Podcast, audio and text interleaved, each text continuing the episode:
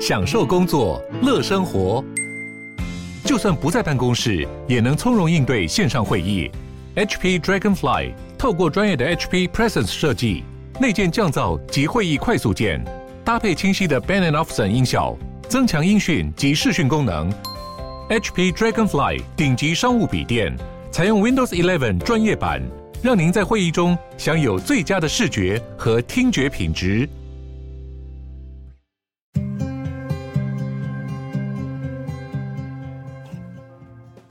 迎鲨语，带你关注那些有流量却没声量的有趣资讯，用十分钟零碎时间，一起跟上这个永远跟不上的世界。之前，麦当劳因为俄罗斯入侵乌克兰的关系，把乌克兰全部麦当劳都关闭了。而现在，他们正在计划要重新在乌克兰开张。麦当劳表示，希望这个动作可以帮助恢复一点点乌克兰的日常生活。他们正在计划在未来的几个月，在包含基辅还有西部乌克兰一些安全的地方重新开麦当劳。麦当劳在战争爆发以前，在乌克兰有一百多间分店。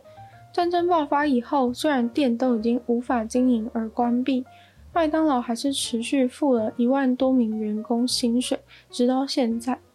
麦当劳的高层表示，收到了来自乌克兰麦当劳员工还有乌克兰人强烈想要吃麦当劳、希望麦当劳开张、想在麦当劳工作的需求。而现在看起来有些地方已经安全了，麦当劳也是时候该回归了。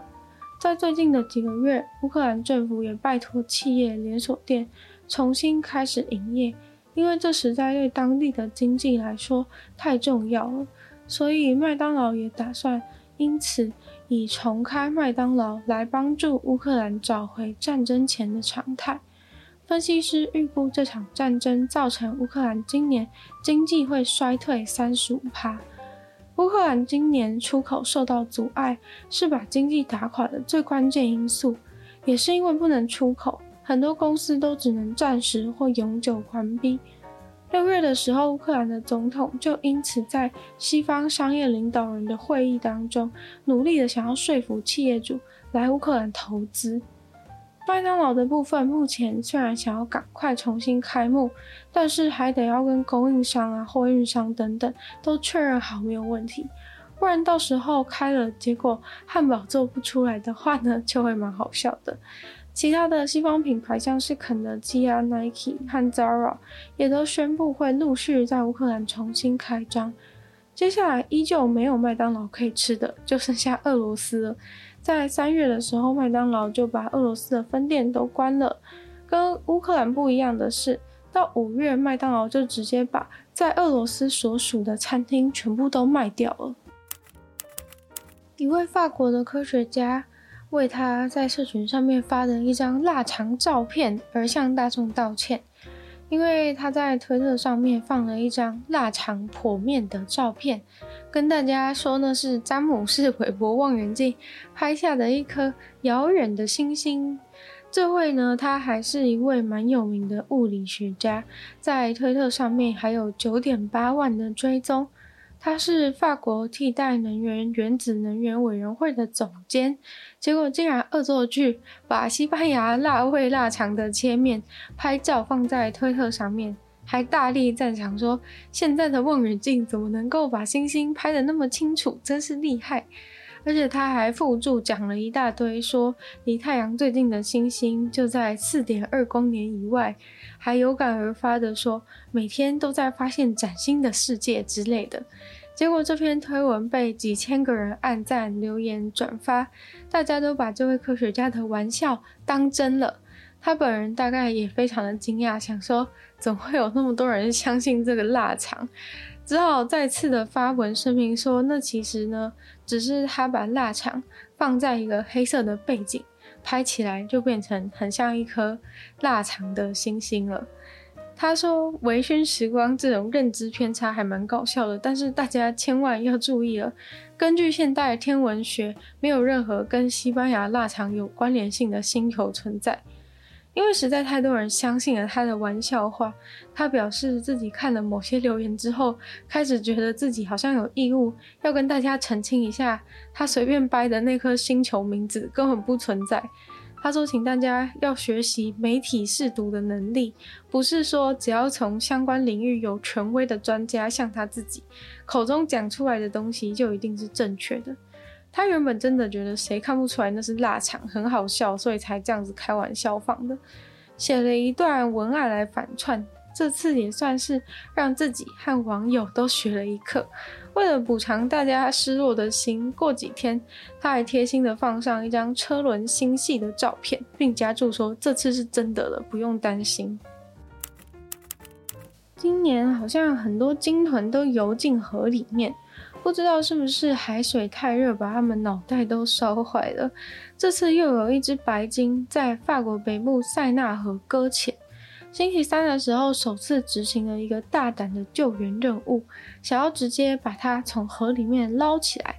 那时候经过了六个小时的努力，这只八百公斤的白鲸终于用一个超大的网子还有吊车，把它整只吊起来。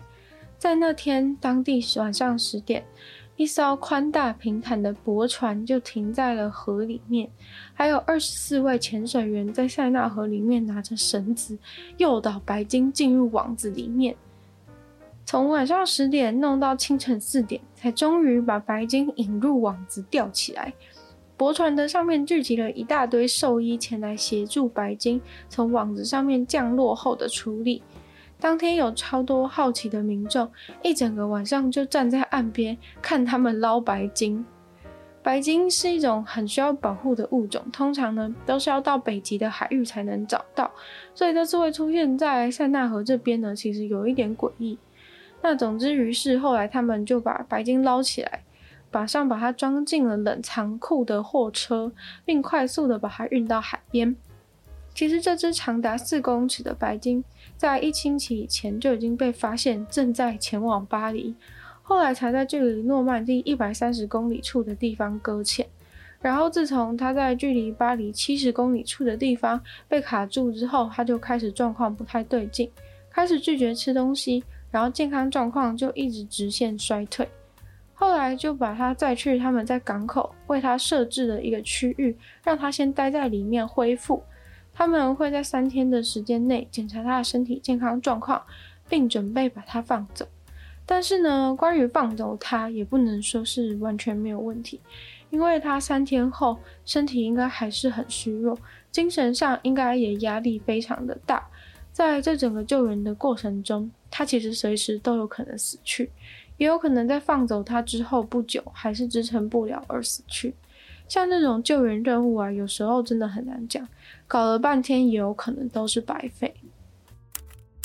森林大火是现在每个国家都在苦恼的问题。在当下的时候，大火燃烧要把火灭掉呢，就已经非常的困难了。但是在火停止燃烧以后呢，又留下来了一整片光秃秃的土地，因为树都死光了。于是为了解决这个问题，美国的农业部又拨了更多更多的资金来种树，他们夸下海口，要在未来的十年内种植超过十亿棵树。虽然之前也已经很努力在加强种植更多更多的树木，但是基本上种一棵树要好久的时间它才会长大。但是森林大火一来，就这样啪一声没了。目前被烧掉以后，他们都努力的补种树，但是呢，那么努力的种，范围才满足六趴而已，还有剩下大概四百一十万英亩需要被种植。有了更多来自中央的资金挹注，他们将会招募更多的人，还有想办法获取更多的种子。在环境变迁中，最关键的防护伞其实就是这个森林。森林里面能够自然循环的生态系等等，都是地球非常重要的部分。当然，其中最重要的就是因为森林能够非常大的达到降温的效果，吸收二氧化碳的效果，让水不要那么快的流失，保存在地表的效果。更何况，只要一经过森林大火，没有再重新种树的后果非常可怕。因为呢，高几率下次灾害来袭，甚至只要随便一场大雨，那个地方就很有可能会土石流、淹水，甚至整个走山。去年美国种树大队就种了超过六万英亩的树，每过一年，他们认为可以再多种四十万英亩的树木。种树也不是随便找个地方就可以种。科学家发现，现在有一些原本森林所在的位置，经过森林大火以后，已经不再适合植物生长。即使投入大量的人力资金，也没有办法复育出原本的那一片森林。而为了种树而花费的经费，也会从今年的一亿美金提升到两亿六千万美金。即使要花这么多钱，种树的重责大任，真的必须要从此时此刻就开始。那今天的鲨鱼就到这边结束了，再次感谢订阅赞助的会员 Z Z Z、虽然秋山、Alex Lee、黑牡丹、毛毛、黑渊、Jason、James、大龄男子还有 Ian。那希望其他有愿继续支持鲨鱼创作的朋友，可以在下方找到 Patreon 的链接，里面有不同会员等级还有不同福利给大家参考。那也非常欢迎大家把鲨鱼的节目分享给更多想要知道更多新资讯的朋友。那也可以去在 Apple Podcast 上面帮我留星星、写下评论，然后在有人去的地方留言给我，或是去收听我另外两个 Podcast，其中一个是女友的神圣理性批判，另一个的话是听说动物。那可以订阅我一路频道，追踪我 IG，就希望鲨鱼会继续在每周二四都跟大家相见。那我们下次见喽，拜拜。